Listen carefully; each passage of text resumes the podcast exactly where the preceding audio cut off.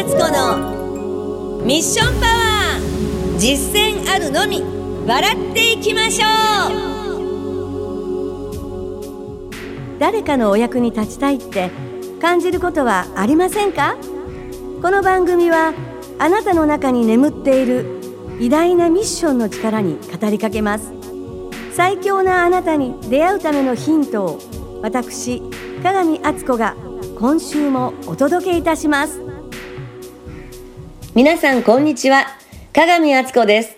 本日は困った時はお互い様についてお話しさせていただきますね。生きていくためにお金儲けをすることは大切だよね。だけどこんな時代だからこそお金儲けよりもっと大切なことがあるよねって話になりました。困った時はお互い様。この言葉には鏡にとって大切な思い出があります。子供の頃から断るごとに耳にした言葉だからです。私の自慢の祖母から何度も諭された言葉を思い出しました。祖母は明治時代に女学校へ通い、九州の500年以上続く由緒正しい商家に嫁ぎました。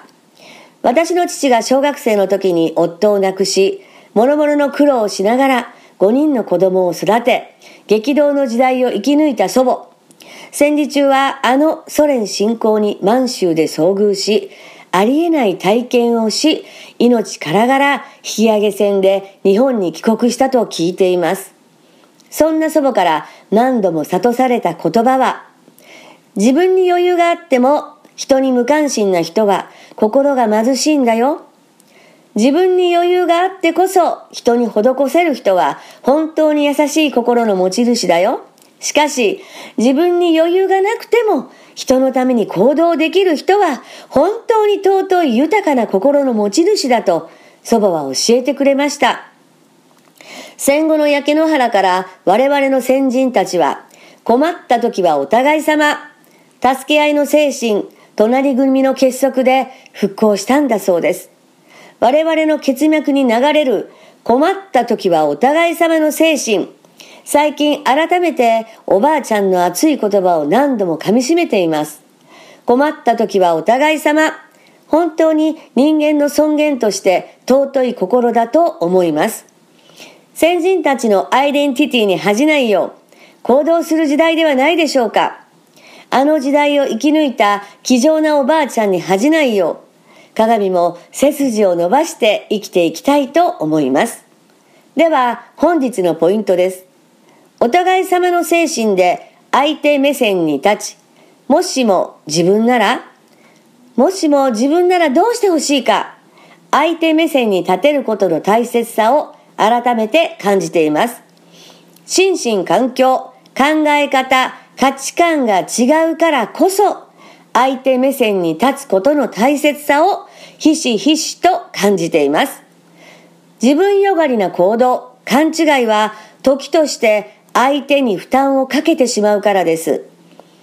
相手の立場になって心で寄り添う。困った時はお互い様。鏡も心を込めてますます行動、発信していきたいと思っています。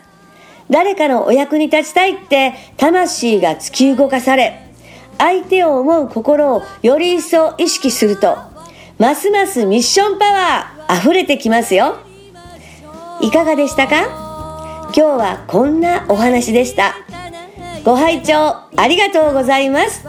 次回またお会いしましょうね。いかがでしたか？あなたの心にミッションパワーチャージできましたか？少しでも心に響いたらぜひ行動に移し実践してあなたの人生にお役立てくださいね皆様本日もご拝聴いただき誠にありがとうございますそれではまたお会いしましょう。ごきげんよう。